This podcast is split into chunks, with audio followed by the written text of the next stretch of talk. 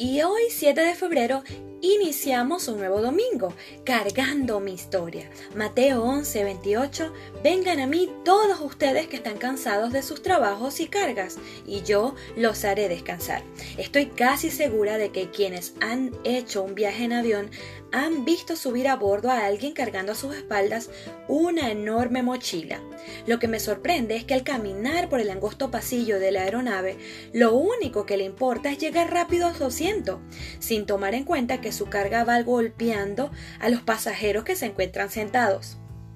Pareciera ser que su mochila es algo ajeno a ellos mismos. Si voltean a la derecha, golpean a los que están al lado izquierdo, y si voltean a la izquierda, golpean a los que están sentados al lado derecho.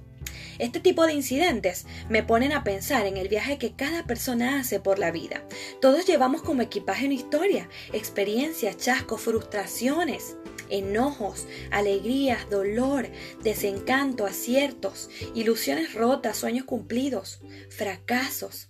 Quizá alguno llevemos un peso extra y al encontrarnos con otros viajeros nos movamos golpeándolos sin intención. Ni siquiera nos damos cuenta y nos damos la vuelta para ver la estela del dolor que vamos dejando a nuestro paso. Llevar peso innecesario en la mochila de la vida agota nuestras fuerzas físicas, emocionales y espirituales.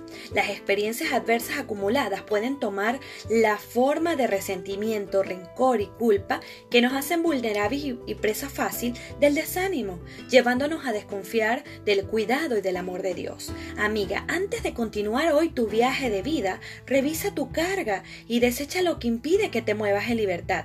No continúes repartiendo culpa no te defiendas de los que te aman, no te desperdicies el poder restaurador de Dios.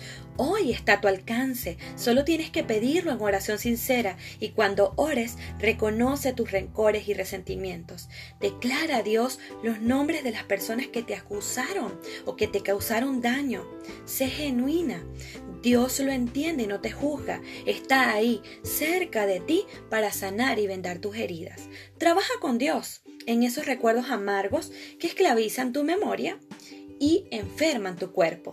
Trae a tu mente las misericordias del Señor y los nombres de buenas personas que han estado contigo a pesar de ti misma. Aligera tu carga, cambia el modo en que recuerdas los malos momentos del pasado y avanza hacia el futuro glorioso que Dios tiene para ti aprovechando las oportunidades del presente. Que tengas un feliz viaje.